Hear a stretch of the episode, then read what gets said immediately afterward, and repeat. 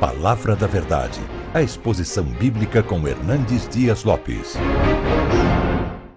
Você vai abrir comigo a sua Bíblia ah, na carta do apóstolo Paulo aos Romanos, capítulo 8. Romanos, capítulo 8, versos 29 a 39.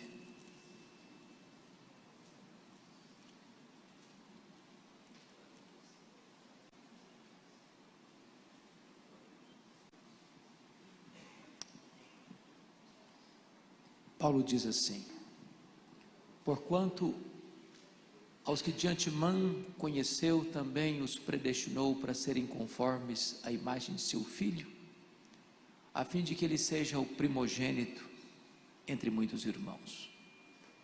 E aos que predestinou, a esses também chamou, e aos que chamou, a esses também justificou, e aos que justificou, a esses também glorificou. Que diríamos, pois, à vista destas coisas? Se Deus é por nós, quem será contra nós? Aquele que não poupou a seu próprio filho, antes por todos nós o entregou, porventura não nos dará graciosamente com ele todas as coisas? Quem tentará acusação contra os eleitos de Deus? É Deus que nos justifica. Quem os condenará? É Cristo Jesus quem morreu, ou antes quem ressuscitou? O qual está à destra de Deus e também intercede por nós. Quem nos separará do amor de Cristo? Será tribulação, ou angústia, ou perseguição, ou fome, ou nudez, ou perigo, ou espada? Como está escrito: Por amor de ti somos entregues à morte o dia todo, fomos considerados como ovelhas para o matadouro. Em todas essas coisas, porém, somos mais que vencedores, por meio daquele que nos amou, porque eu estou bem certo de que nem a morte, nem a vida, nem os anjos, nem os principados, nem as coisas do presente, nem do porvir, nem os poderes, nem a altura, nem a profundidade, nem qualquer outra criatura poderá separar-nos do amor de Deus que está em Cristo Jesus, nosso Senhor. Amém.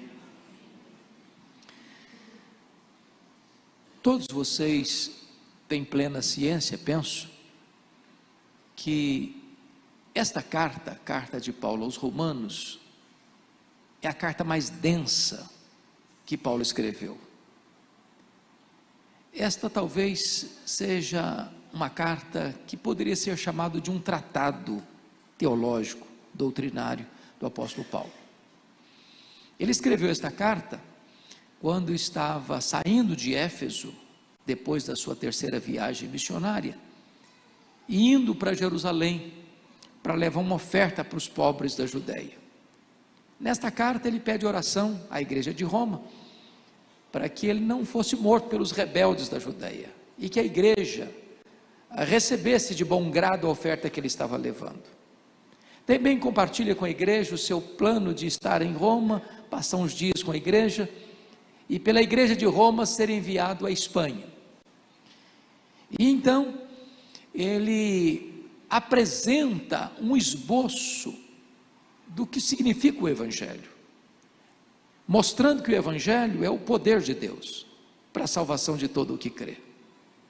Mostrando que o homem precisa deste Evangelho porque os gentios pagãos tinham rejeitado o conhecimento de Deus não por questões intelectuais, mas por questões morais, se chafurdando na idolatria e na imoralidade.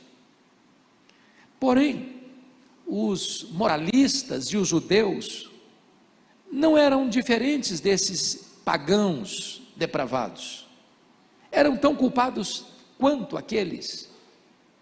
E Paulo encerra o capítulo 2 início do capítulo 3, mostrando que todos pecaram e destituídos estão da glória de Deus. E então, depois que leva toda a raça humana a uma situação de depravação total, num estado de pecado e miséria, ele abre a grande porta da graça e começa a ensinar sobre a gloriosa doutrina da justificação pela fé. Não é mérito, não é obra, mas é uma graça, é uma dádiva de Deus, que você recebe pela fé, por causa do sacrifício de Cristo na cruz do Calvário. Ele mostra isso de forma eloquente no capítulo 3. No capítulo 4, ele exemplifica a justificação pela fé na vida de Abraão, que ocorreu antes mesmo de ele ser circuncidado, antes da lei ser dada. Abraão foi justificado e justificado porque creu. Depois, no capítulo 5, ele mostra os frutos da justificação. Temos paz em relação ao passado, temos acesso à graça em relação ao presente. E se isso é fato, e penso que é, então o capítulo 8 é o pico do Everest, é o ponto mais alto, é o acme, é o cume da revelação bíblica. E neste capítulo, ele vai falar da obra da ação, está no versículo 29. Aos que de antemão conheceu. Isso significa que a nossa salvação não começou com o homem, começou com Deus. Isso significa que antes de Deus lançar os fundamentos da terra, antes que qualquer estrela brilhasse no firmamento, antes que qualquer anjo ruflasse suas asas em obediência às ordens de Deus, antes que houvesse céus e terra, antes que houvesse as galáxias, antes que houvesse os mundos estelares, Deus já tinha colocado seu coração em você. A palavra conhecer aí, na língua hebraica, é a mesma de Gênesis 4, que Adão conheceu a Eva. É um conhecer de intimidade, de amor relacional. Pois eu quero dizer para você que Deus amou você, mesmo antes de ter criado os céus e a terra. Talvez seus pais não planejaram o seu nascimento, mas Deus planejou. Não só planejou, Deus amou você com amor eterno e ele atraiu você para ele com cordas de amor. Então, pare com qualquer complexo de inferioridade. Cesse qualquer sentimento de autoestima achatada. Entenda que o Deus Todo-Poderoso, antes de criar o mundo, amou você. Antes que você viesse à existência, você já estava no coração de Deus. Antes de você vir ao mundo, você já estava na mente de Deus, no coração de Deus. Ele conheceu você de antemão. A segunda declaração extraordinária que Paulo faz está no versículo 30, quando ele diz: E aos que Deus predestinou. Isso é glorioso, porque a grande pergunta na soberania da salvação é essa: quem escolhe quem? Somos nós quem escolhemos a Deus? Ou é Deus quem nos escolhe? É, às vezes a gente usa determinadas frases ou terminologias até estranhas. Por exemplo, quando eu encontrei a Jesus, não, eu não encontrei a Jesus, ele não estava perdido. Mas quando Jesus me encontrou, eu que estava perdido, foi ele que me achou. Não fui eu quem passei a amar a Deus e então, em resposta ao meu amor por Deus, Deus passou a me amar. Não é assim que a Bíblia diz. Ele nos amou primeiro. O meu amor por Deus é apenas um refluxo do fluxo do amor de Deus por mim. Não fui eu quem escolhi a Deus, Jesus Cristo deixou isso claro. Não fostes vós que escolhestes a mim, pelo contrário, eu vos escolhi a vós outros. Agora, talvez você pergunte, mas por que Deus nos escolheu? Quando Ele nos escolheu? A Bíblia diz que Ele nos escolheu antes da fundação do mundo, antes dos tempos eternos. Então significa que a eleição de Deus ela é incondicional. Deus não escolheu você e a mim para salvação porque Ele viu em nós alguma coisa que merecesse atenção. Por exemplo, Algumas pessoas pensam que Deus nos predestinou, nos elegeu, porque Ele previu que nós íamos crer em Jesus e então nos escolheu. Não é assim que a Bíblia ensina. Está lá escrito em Atos 13, 48 que todos quantos foram destinados para a vida eterna creram.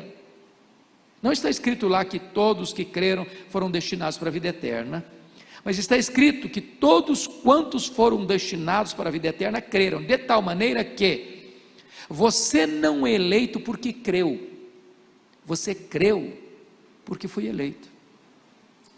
A fé não é a causa da eleição, a fé é consequência da eleição.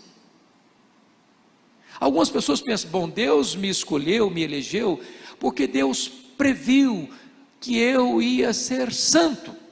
Não é assim que a Bíblia ensina. A Bíblia nos ensina que Deus nos escolheu antes da fundação do mundo para sermos santos e irrepreensíveis, de tal maneira que a santidade não é a causa da escolha divina, a santidade é resultado da escolha divina. Outros pensam que Deus nos escolheu porque Deus olhou e previu que nós íamos praticar boas obras. Não é assim que a Bíblia ensina. A Bíblia nos ensina que nós somos feitura dele, criados em Cristo Jesus para as boas obras, de tal maneira que as boas obras não são a causa da nossa escolha, mas o resultado da nossa escolha. Em outras palavras, Deus não predestinou você para a salvação porque Deus olhou e falou: essa pessoa é tão boa, ela é tão piedosa, eu cometeria um grande erro se eu não escolhesse essa pessoa. Não, não é assim. Não é assim. A causa do amor de Deus por você não está em você, nem em mim. A causa do amor de Deus por nós está nele mesmo. Diz Paulo em Romanos capítulo 5 que ele nos amou quando nós éramos fracos, quando nós éramos ímpios, quando nós éramos pecadores, quando nós éramos inimigos. Ele nos amou com amor eterno e nos atraiu para si com cordas de amor. Então preste atenção nisso. Primeiro Deus amou você antes da fundação do mundo, e então Deus, por amor, ele escolheu escolhe você para a salvação, de forma soberana, de forma na eternidade, de forma incondicional. Aí Paulo dá mais uma avançada e diz o seguinte: aos que Deus predestinou, a esses Deus também chamou. Há dois tipos de chamados na Bíblia: um chamado externo e um chamado interno. Um chamado dirigido aos ouvidos e outro chamado dirigido ao coração. Jesus Cristo disse: muitos são chamados, poucos escolhidos. O que ele quis dizer é o seguinte: as minhas ovelhas, disse Jesus, ouvem a minha voz e me seguem. Quando você, que foi escolhido por Deus, escuta o Evangelho, Jesus chama você de ovelha, mesmo que você ainda não esteja no aprisco. E no momento que você ouve o Evangelho, o Espírito Santo vai lá e tira o tampão dos seus ouvidos, tira a venda dos seus olhos, vai lá dentro de você e muda as disposições íntimas da sua alma, arranca de dentro de você o seu coração de pedra e dá para você um coração de carne. Ele chama, e chama eficazmente. Jesus Cristo deixou isso claro todos aqueles que meu Pai me dá, esses virão a mim. E todo aquele que vem a mim, de maneira nenhuma eu o lançarei fora. De tal maneira que a sua e a minha salvação foi planejada por Deus, é executada por Deus e será consumada por Deus. É claro que se Ele não nos chamasse de forma eficaz, nós jamais poderíamos responder esse chamado, porque como nós estávamos? Mortos nos nossos delitos e pecados. Um morto não escuta, um morto não atende a uma voz, um morto não reage, um morto não volta para a vida por ele mesmo. Então o chamado de Deus é eficaz. Agora, a voz de Deus é poderosa. A voz de Deus faz tremer o deserto. A voz de Deus ela, ela, ela, ela é irresistível. Deus chama o homem na rua, Deus chama na, na praça, Deus chama o homem no hospital, Deus chama o homem no estádio de futebol, Deus chama o homem no bar da esquina, Deus chama o homem dentro da sua casa, Deus chama o homem dentro da igreja, Ele chama, Ele chama, é a voz do Evangelho. Você leu um folheto, você escutou um hino, você escutou uma mensagem na televisão, no rádio, você estava lendo um livro, lendo um texto da Bíblia, escutando uma música, e de repente os seus olhos foram abertos, e de repente o seu coração foi tocado, e você foi chamado de forma irresistível. Deixa eu ilustrar isso. Eu estava numa segunda-feira em Vitória, no meu gabinete pastoral, e entra um senhor, seus 30 anos, e disse assim: Pastor, eu posso falar com o senhor? disse, claro. Ele me disse: Eu me chamo Ricardo, e eu estive aqui ontem à noite no culto, no domingo à noite. Falei: Que bom, Ricardo, que você veio. Ele disse assim: Mas eu não vim participar do culto. E eu perguntei: Mas então, Ricardo, o que, é que você veio fazer? Ele disse: Eu vim roubar um carro. Como aqui na Penha, Alguns carros ficam estacionados na rua, em frente ao templo. Assim éramos lá. E ele disse: Eu era um traficante, pastor. E eu vim roubar um carro. E eu estava olhando os carros para ver qual carro eu levaria. Quando de repente, uma música brota de dentro do templo. E eu fui atraído irresistivelmente por essa música. Quando eu entrei, a palavra de Deus entrou no meu coração com tanta força e poder, que do jeito que eu estava com meu revólver 38 na cintura, eu me debulhei em lágrimas. E eu saí correndo para casa depois do culto. E a minha mulher, chocada, perguntou: Alguém te feriu? E eu disse para ela: Não, mulher, o homem que você conhecia morreu. Eu sou uma nova criatura. Jesus mudou a minha vida. Ele chama, e a voz dele é poderosa. Aos que Deus predestinou, a esses Deus também chamou. Mas aí Paulo avança e diz o seguinte: aos que Deus chamou, a esses Deus também justificou. Está certamente aqui o coração da Bíblia. Porque se você não entender com clareza o que é justificação, você ainda não entendeu o Evangelho. O que é justificação? Justificação é um ato legal, forense, jurídico, que ocorre uma única vez, nunca mais se repete. Não tem graus. Não tem graus. Ninguém é mais justificado do que outro. Não é um processo como a santificação, é um ato único que não acontece dentro de você, mas no tribunal de Deus. Como assim? A Bíblia diz que todos pecaram e destituídos estão da glória de Deus e não há justo nenhum sequer. Nenhum sequer. E a Bíblia diz mais: que todos nós vamos comparecer perante o tribunal de Deus para dar contas da nossa vida. E quando se instalar esse grande tribunal, diz a Bíblia que os livros vão ser abertos e nós vamos ser julgados segundo o que tiver escrito nesses livros. Certamente lá testemunhas levantar-se-ão contra nós. E eu elenco quatro. Primeiro, as nossas palavras. A Bíblia diz que nós vamos dar conta no dia do juízo por todas as palavras frívolas que nós proferimos. Eu pergunto a você: você se lembra de todas? Só para refrescar sua memória. Já xingou alguma vez? Já falou algum palavrão alguma vez?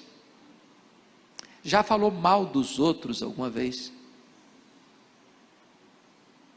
Já contou alguma piada imoral que você ficou com vergonha depois de contar, mas contou a si mesmo? Bom, você talvez não lembre mais dessas coisas, mas tudo isso está registrado nos anais do tribunal de Deus. E você vai dar conta no dia, no dia do juízo por todas essas parábolas frívolas. Eu pergunto a vocês, por esse quesito, por esse critério, quem pode escapar? A conclusão é ninguém. Mas tem mais. Nós vamos, em segundo lugar, dar conta no dia do juízo pelas nossas obras. O que você fez? Seu pai não viu, sua mãe não viu, sua mulher não viu, seu marido não viu, seus filhos não viram, seus amigos não viram, seu pastor não viu, sua igreja não viu, nem a lei, o braço da lei viu. Você fechou a porta do quarto, você fechou a cortina, não tinha ninguém lá, mas Deus estava lá. Eu pergunto a vocês: quem de nós consegue passar pelo tribunal de Deus sendo julgados pelas obras? Resposta: ninguém. Mas a Bíblia diz, em terceiro lugar, que nós vamos passar por um outro critério de julgamento: as nossas omissões. Se você sabe que deve fazer o bem e não faz, diz a Bíblia, nisso você está pecando. Há um texto da Bíblia, em Mateus 25, 31 a 46, uma cena do juízo final, onde Jesus propositadamente só elenca pecados de omissão. E o resultado final é: apartai-vos de mim, malditos, para o fogo eterno, preparado para o diabo e seus anjos. O que essas pessoas fizeram não foi nenhuma violência, não matou ninguém, não roubou ninguém, não adulterou com ninguém. Só estive com fome, estive com sede, estive nu, estive preso, estive doente, estive forasteiro. É coisa que você pode ser um cidadão de honra na sociedade e cometer esse pecado. Ninguém vai te levar às barras de um tribunal porque não deu comida para quem bateu a porta porque não deu roupa para quem estava nu, porque não foi visitar um doente, porque não foi lá na cadeia visitar um enfermo, um, um, um prisioneiro, porque não abrigou ninguém na sua casa. Por esse critério, ninguém passa. Mas, em quarto lugar, a Bíblia diz que Deus vai julgar no dia do juízo os segredos do nosso coração, os nossos pensamentos. Eu pergunto a você: quem aqui em sã consciência acredita que teríamos sucesso de isenção de culpa no tribunal de Deus ao sermos julgados os segredos do nosso coração? Diz os entendidos que passam pela nossa cabeça 10 mil pensamentos por dia. Eu acho que tem dia que passa um pouco mais. Quantos desses pensamentos você teria vergonha de contar para o amigo mais íntimo? Tem hora que você fica escandalizado, não é com o outro, não é com você mesmo. Nenhum tribunal da terra, por mais egrégio que ele seja, é capaz de julgar foro íntimo tribunal de Deus julga foro íntimo.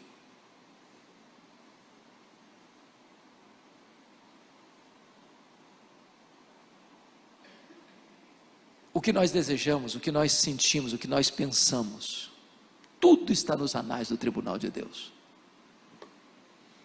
O que eu acho curioso é que talvez você pense assim, bom pastor, mas é, e as coisas boas que eu faço? Não conta. Será que não vai ser como uma balança de dois pratos? Onde você bota as virtudes de um lado e os defeitos do outro? Eu acho que na minha vida, pastor, as virtudes são maiores que os meus defeitos. Eu tenho mais coisa boa do que coisa ruim. Então eu vou, eu vou, vou mostrar para você o que a Bíblia ensina sobre isso. A Bíblia diz que se você guardar toda a lei, toda a lei e tropeçar num único ponto, você é culpado da lei inteira. Sabe por quê? Porque o padrão para entrar no céu é perfeição. É chocante eu dizer isso para você, mas você sabia que só a gente perfeita pode entrar no céu?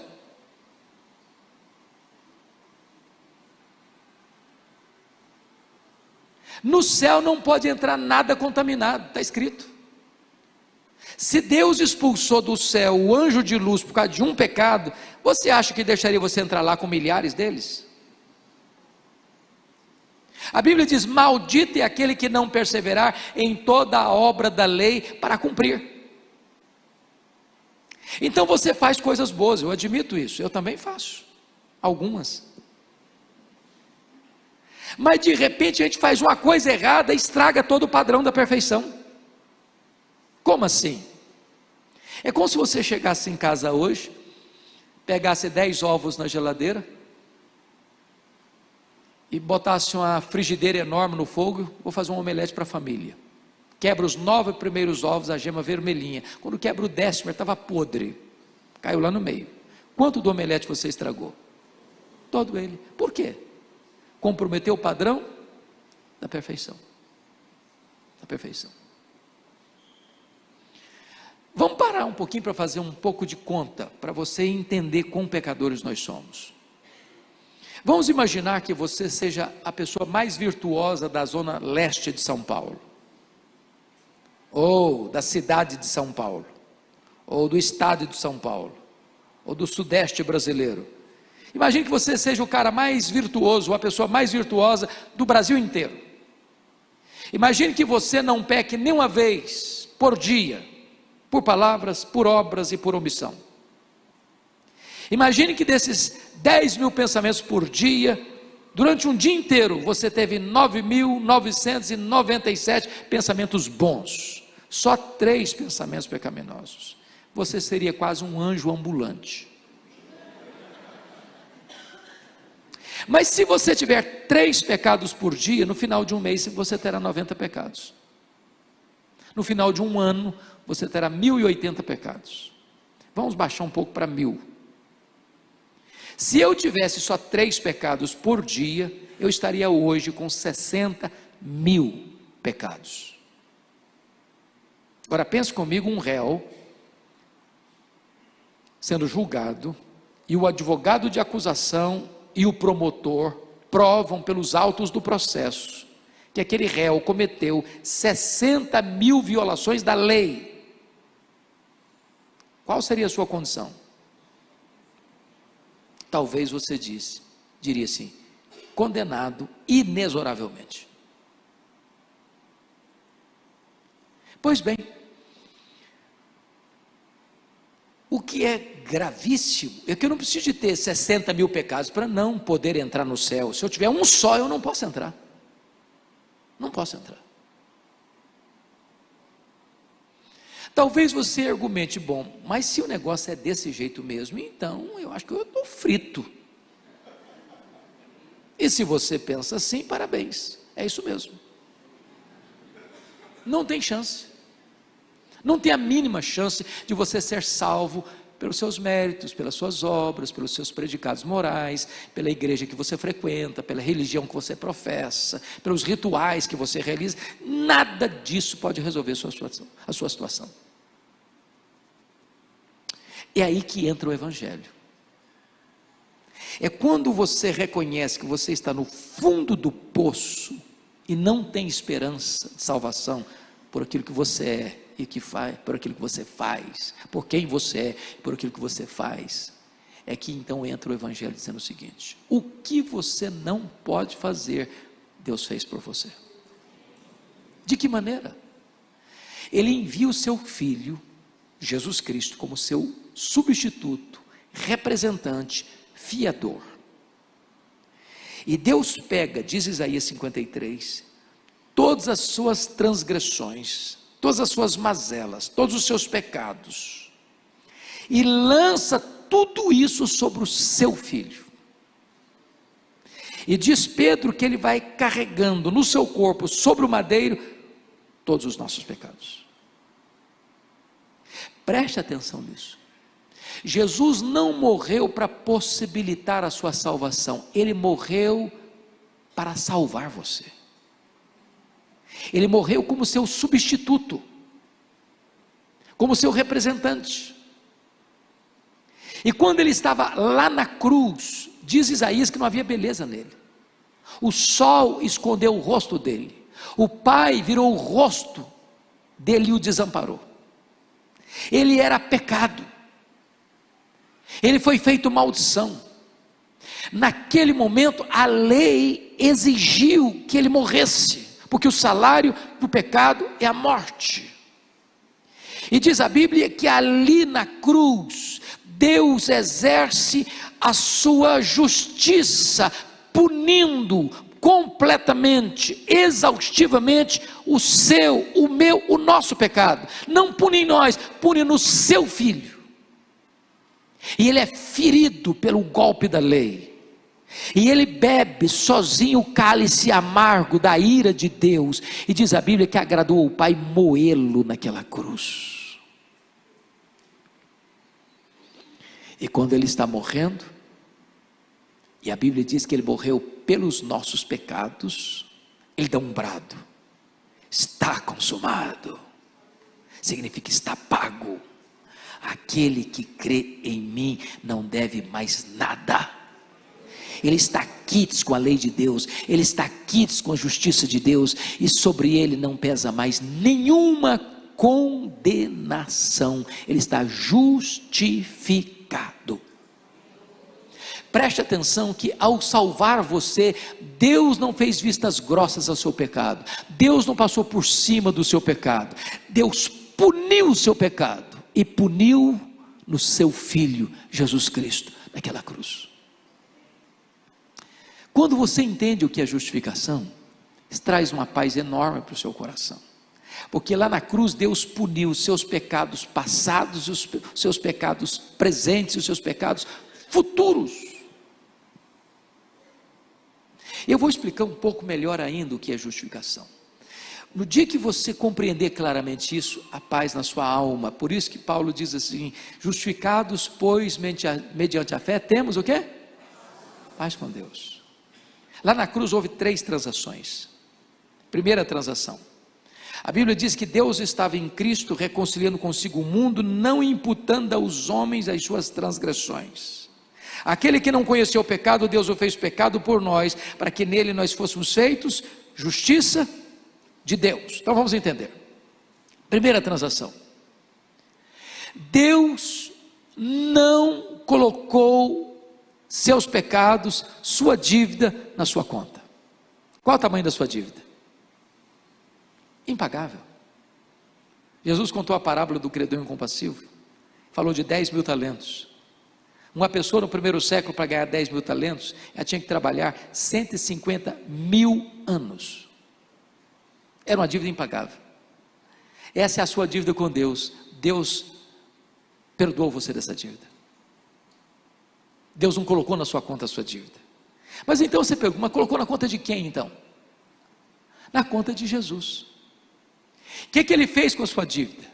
Lá na cruz diz Colossenses 2 que ele pegou escrito de dívida que é contra você, rasgou, anulou e encravou na cruz. E é nesse momento que ele dá o brado: está pago, está consumado. Ele pagou a sua dívida, não com ouro, não com prata, mas com o seu sangue. E agora vem a terceira transação. Aquele que não conheceu o pecado, ele foi feito pecado por nós, para que nele nós fôssemos feitos justiça de Deus. Sabe o que significa isso? Não só sua dívida foi paga, mas quando, você, quando Deus puxa a sua ficha do tribunal do céu, lá tem um crédito infinito na sua conta. Toda a justiça de Cristo está depositada na sua conta. Deus não vê mais seu pecado, Deus vê a justiça de Cristo imputada a você. Assim como o tabernáculo era de madeira de acácia, madeira dura, torcida, foi totalmente coberta de ouro, assim como Deus olha para você, não vê o seu pecado, ele vê a justiça de Cristo cobrindo completamente você. Você está justificado. Talvez você pergunte, ah, pastor, deixa uma, uma coisa não está batendo ainda na minha cabeça. Como é que é esse negócio? Então quer dizer que Deus já resolveu os meus pecados do passado, do presente, do futuro? Sim. Mas eu não continuo sendo pecador ainda, pastor? Sim. Mas eu não peco ainda contra Deus? Sim. Mas isso não, não me faz levar, me perder a salvação? Não. Preste atenção. Não existe esse negócio de perder a salvação.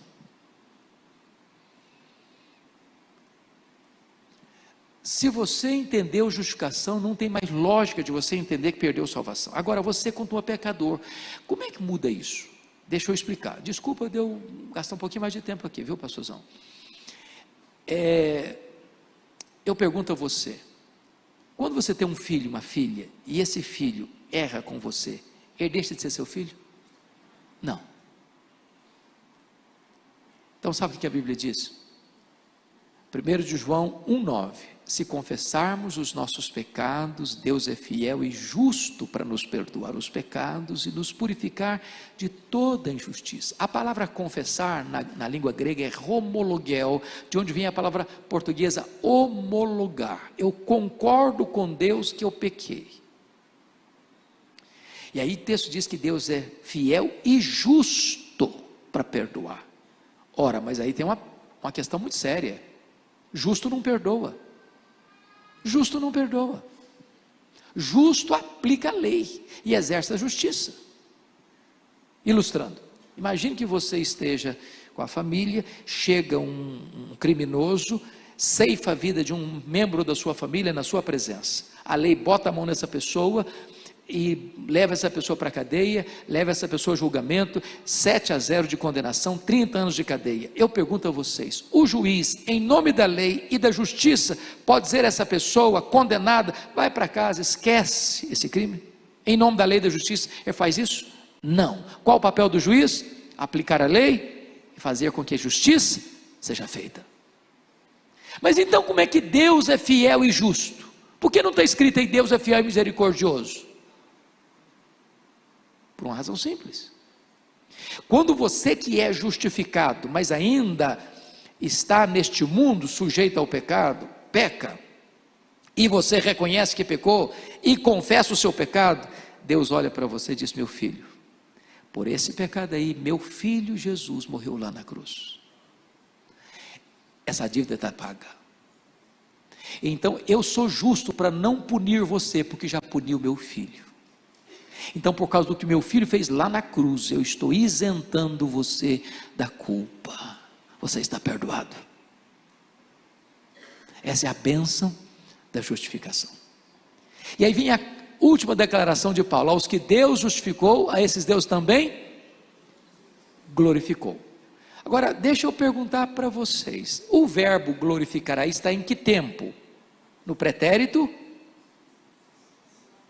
Perfeito no passado. Bom, mas a glorificação já aconteceu, historicamente? Claro que não. Eu estou nesse mundo ainda. Preciso tomar banho, preciso almoçar, preciso jantar de vez em quando, né? Nós não fomos glorificados ainda. Bom, mas se Paulo colocou glorificação como um fato consumado, eu pergunto a vocês: Paulo errou na teologia ou na gramática? Em nenhuma das duas coisas. É porque se Deus conheceu você de antemão, se Deus predestinou você na eternidade, se Deus justificou você, chamou você, se Deus justificou você, nos decretos de Deus, você já está no céu. Embora historicamente isso ainda não tenha ocorrido, lá nos anais do tribunal de Deus está tudo definido. Você já está no céu. Na mente de Deus você já está glorificado. Por que, é importante dizer isso? Porque muitos crentes sinceros sofrem com medo de perder a salvação. Sofrem. Está salvo de manhã, está perdido de noite filho de Deus de manhã, filho do diabo de noite. Indo para o céu de manhã, indo para o inferno de noite. É um tormento.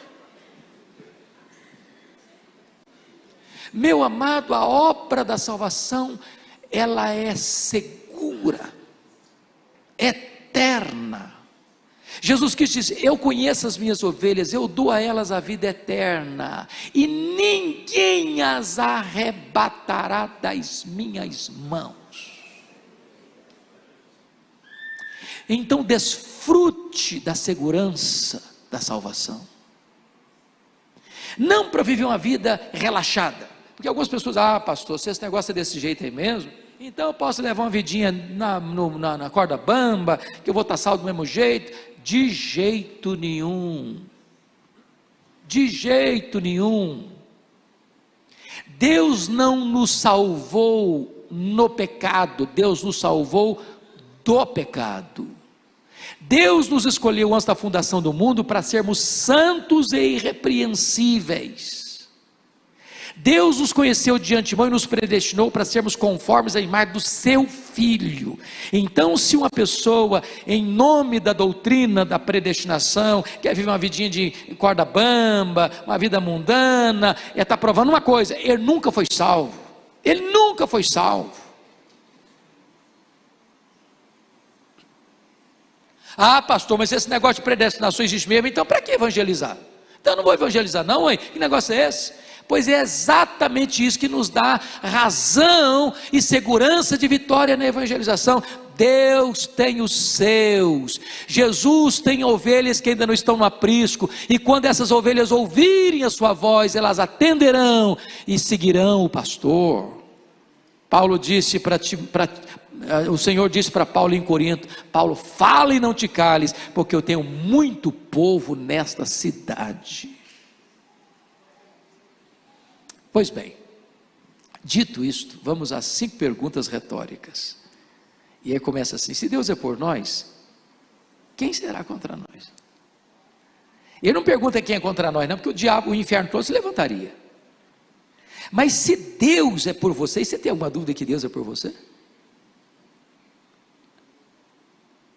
Então, ainda que o inferno se levante contra você, você é vencedor. Você e Deus são maioria. Deus e você são maioria. Acabou. Fica firme.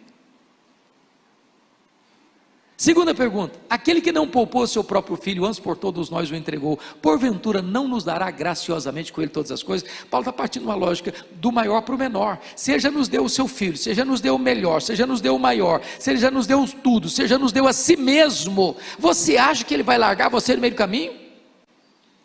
Aquele que começou boa obra em você vai completá-la até o dia de Cristo Jesus. Todos nós vamos comparecer perante Deus em Sião. Vamos ir de força em força. Ele vai pegar você com a sua mão direita, vai guiar você com o seu conselho eterno, e depois ele vai receber você na glória, porque bondade e misericórdia vão seguir você todos os dias da sua vida, e quando aqui terminar, você vai habitar com o Senhor para sempre. Segurança. Terceira pergunta: Quem tentará acusação contra os eleitos de Deus? Resposta: é Deus que o justifica. Sabe o que ele está dizendo? É uma linguagem jurídica. Então, aqui no Brasil, se eu estiver errado, vocês me corrijam, por favor, que nós temos advogados de pro aqui. Nós temos quatro instâncias, não é isso? São quatro instâncias? Quatro instâncias. Então, o cidadão foi condenado na primeira instância. Aí ele apela para a segunda. Se o cara tem dinheiro, apela para a segunda. E aí, a segunda instância, agora, a segunda parece que pode ser preso, né? Bota o cara na cadeia. Mas ainda ele está recorrendo à terceira instância. E aí, de repente, ele consegue, vai para a quarta instância.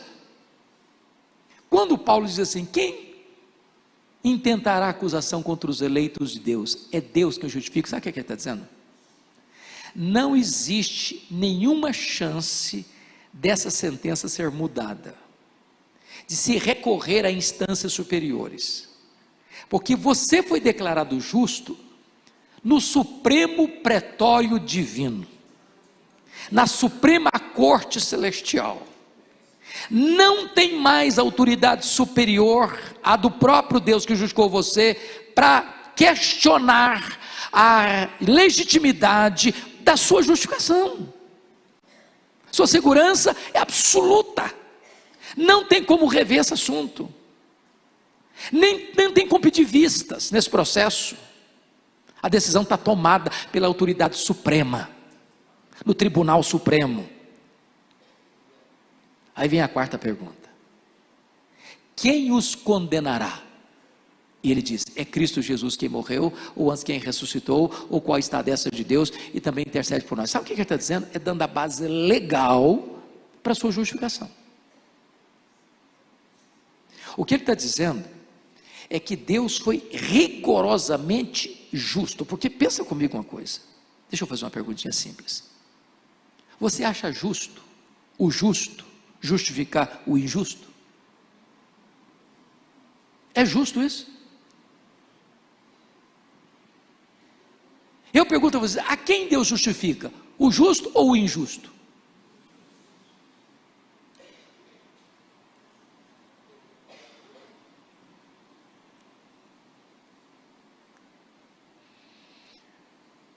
Não é justo o justo justificar o injusto.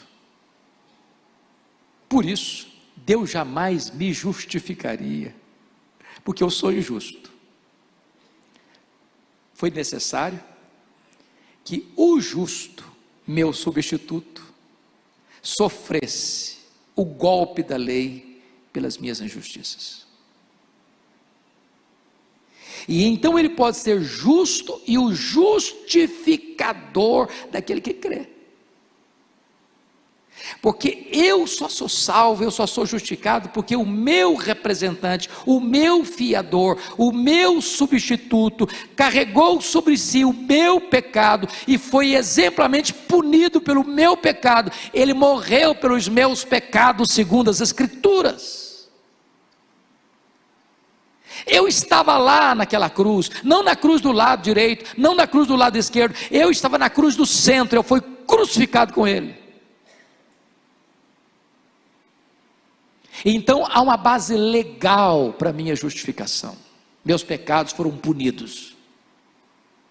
Não em mim, mas no meu substituto, o Filho de Deus. E em virtude do sacrifício perfeito, cabal e completo que ele realizou, e em virtude de que ele ressuscitou, dizendo que a sua morte foi eficaz, e no sentido de que ele voltou para o céu e está sentado à destra de Deus, e ainda mais é o meu sumo sacerdote, não tem nenhum perigo de que a minha justificação claudique e entre em colapso. A minha salvação está a, rigorosamente garantida, legalmente garantida. A última pergunta é a pergunta existencial: quem nos separará do amor de Cristo? Será tribulação, ou angústia, ou perseguição, ou fome, ou nudez, ou perigo, ou espada. Aí você poderia acrescentar ou divórcio, ou separação, ou briga de casal, ou perda de emprego, ou depressão, ou doença, ou enfermidade, ou crise financeira, ou mais isso, ou mais aquilo, ou mais aquilo outro. Ele diz: Eu estou bem certo. Como todas as coisas somos mais que vencedores em Cristo Jesus. Estou seguro disso. Nem a morte, nem a vida, nem anjos, nem principados, nem poderes, nem altura, nem profundidade, nem qualquer outra criatura poderá nos separar do amor de Deus que está em Cristo Jesus, nosso Senhor. Oh, irmãos, que bendita segurança nós temos em Jesus. Tão grande salvação. E eu quero concluir eu não sei como é que você entrou aqui.